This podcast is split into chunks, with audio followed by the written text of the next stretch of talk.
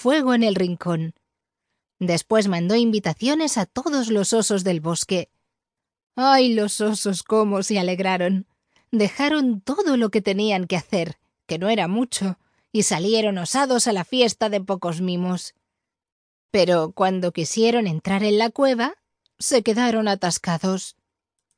Eran demasiado gordos, y no había ni una puerta grande, ni una ventana enorme, ni siquiera una grúa para empujarlos hacia adentro. Pocos mimos agitó los brazos en señal de bienvenida, pero los osos le gruñeron de adelgazar ni hablar, y se dieron media vuelta. Pocos mimos chapoteaba en la más triste de las soledades, y repetía la cantinela de siempre. Voy a llegar, oh mío, Nadie llegar conmigo. Nadie quiere jugar conmigo. Cuando se cansó, se le ocurrió una nueva idea, una fiesta diferente. Haría una fiesta escondida, así que buscó enseguida un lugar espeso y oscuro entre la maleza.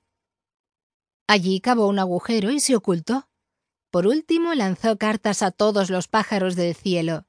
Los pájaros aceptaron con un gran revoloteo se emplumaron un poco el pico y se fueron volando a la fiesta de pocos mimos.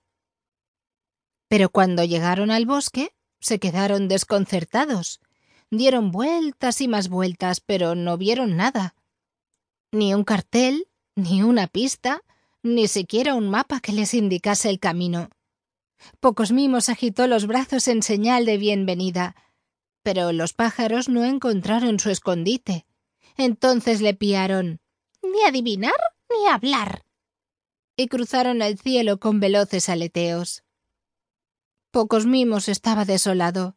Ya no tenía ideas festivas, y tampoco lágrimas penosas.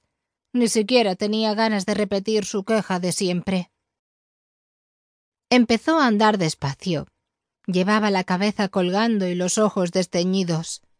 Ahora pisaba una hoja, después pisaba una flor, Ahora daba una patada a una piña, después no daba ninguna patada.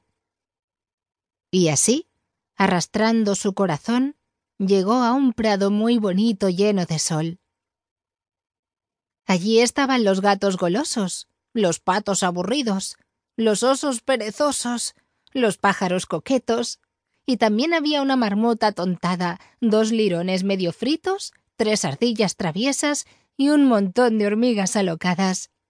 Todos jugaban juntos y saltaban cogidos de la mano. Cuando vieron a pocos mimos, agitaron sus brazos en señal de bienvenida. Entonces pocos mimos levantó la tristeza y explotó en carcajadas de felicidad. Todos eran mío.